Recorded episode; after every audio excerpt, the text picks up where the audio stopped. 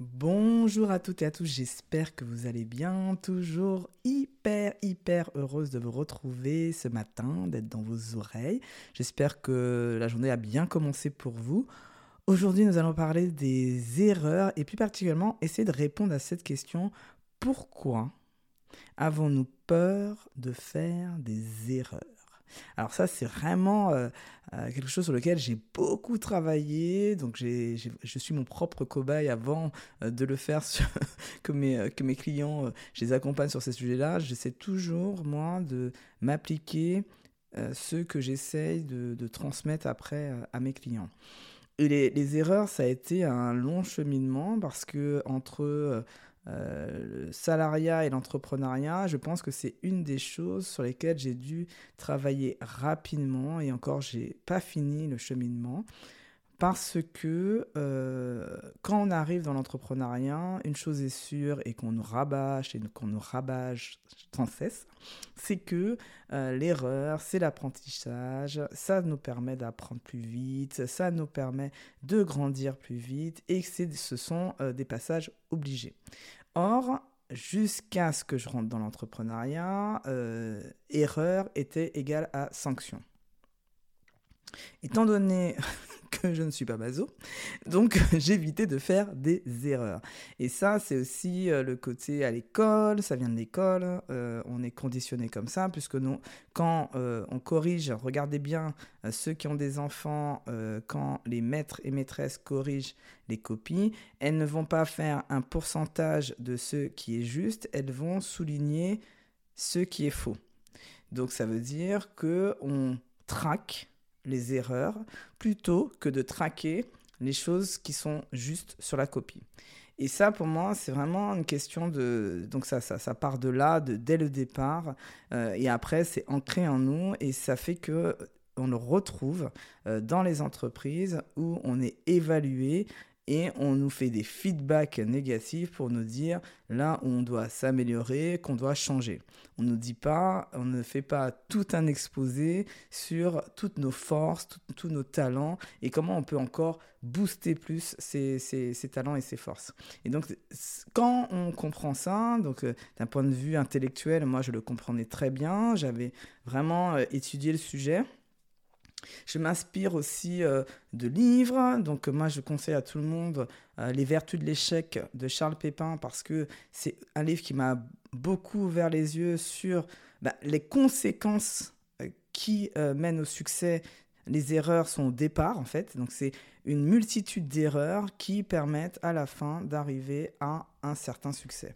Donc, c'est ça, il y a plein, plein, plein d'exemples de célébrités, donc des personnes qu'on connaît dans le monde du sport, le monde politique, le monde, dans toutes les sphères euh, qui existent, pour Charles Pépin nous montre par A plus B, comment ces personnes-là, qui au départ avaient fait un certain nombre d'erreurs, donc des erreurs de choix, euh, parviennent en fait à arriver au succès. Parce qu'à chaque fois qu'elles font des erreurs, elles apprennent de leurs erreurs. Et bien évidemment, l'idée, c'est de ne pas reproduire l'erreur et d'apprendre, en fait. Donc c'est, j'ai fait l'erreur une fois, je ne la fais pas deux fois. Euh, je vais faire autrement. Et c'est à force d'itérer euh, un certain nombre de fois, de, de réajuster, de refaire autrement, de refaire complètement différemment, on trouve la bonne façon qui nous correspond et c'est là où on est au bon endroit, on est aligné et qu'on a des, enfin des résultats. Donc ça, c'est vraiment déjà euh, la, façon de comprendre de manière intellectuelle l'erreur. Mais ça ne veut pas dire que on l'incarne ensuite. Ça ne veut pas dire qu'on l'accepte en quelque part. Ça veut juste dire qu'on l'a compris et que euh, on sait que ben voilà, on, est plus ou moins à l'aise, si on est honnête avec nous-mêmes, on arrive à se dire que on n'est euh, pas forcément à l'aise avec l'erreur. Donc ça, c'était mon premier constat. Ok, donc maintenant que je me suis dit ça, euh, next, euh, qu'est-ce que j'en fais? Parce que, ben, quand même, ça ne veut pas dire que dans mes décisions, je, en tout cas dans ce que je vis, je ne vis pas forcément des erreurs. Eh bien, tout simplement parce que je ne prenais pas de risques. C'est-à-dire que les erreurs n'arrivent que si on ose euh, prendre des risques. Si, euh, en fait, en quelque part, tu ne peux pas faire des erreurs, si tu ne prends pas de risque. Donc c'est vraiment lié. Donc quand j'ai commencé à voir que ça faisait un peu plus de deux ans que j'étais dans mon business et que effectivement ça marche pas trop mal, mais c'est, on peut pas dire que ça s'appelle un succès, c'est juste que ça marche pas trop mal. Mais en quelque part, c'était toujours très réservé. Je ne faisais pas d'erreur parce que je ne prenais aucun risque. Et des fois, je me disais, tiens, je prends un risque, mais le risque était vraiment minime. C'est-à-dire, euh, genre, euh, je, lance, euh, je, change ma façon d'écrire sur un post, ou je lance une nouvelle version de podcast, ou je change le nom du podcast. Moi, j'avais l'impression que c'était un risque, alors que quand j'y réfléchis, avec du recul, je me dis, oui, il y avait un risque, mais qui est quand même minime, puisque ce risque n'est que du temps. Ce n'est pas, pas financier, ce n'est pas, ça me remet en question totalement, etc. Donc, c'est vraiment de se dire, OK, quel, risque puis-je prendre qui soit un tout petit peu au-dessus de ceux que j'ai l'habitude de prendre? Il y en a qui sont des warriors, et je, je les félicite d'aller directement tout là-haut et de prendre le risque maximum. Moi, j'ai voulu faire, en tout cas, et je pense que, voilà, en tout cas, je me sens mieux de le faire petit à petit, et d'où euh, le, risque pour moi que j'ai pris cette année et que je me dis chaque année je montrerai un petit peu plus dans les risques, ça a été de me lancer le défi de créer des séminaires en présentiel. Donc le, le, le premier est le 25 mai, le deuxième est le 22 juin. Donc euh, je rappelle pour ceux qui sont intéressés, n'hésitez pas surtout à me contacter pour euh, en discuter. Donc je mettrai dans le résumé de l'épisode un lien Calendly pour pouvoir prendre un rendez-vous, un Zoom café avec moi d'une demi-heure et voir euh, voilà, comment, comment on peut travailler ensemble. Et si celui du 25 mai qui arrive très bien, être vraiment très, vite hein, sur euh, le fait de, de, développer son leadership, son assertivité, sujet dont j'ai parlé dans un précédent épisode, si ça vous intéresse, eh bien venez nous rejoindre, il y reste encore de la place. Petite parenthèse fermée.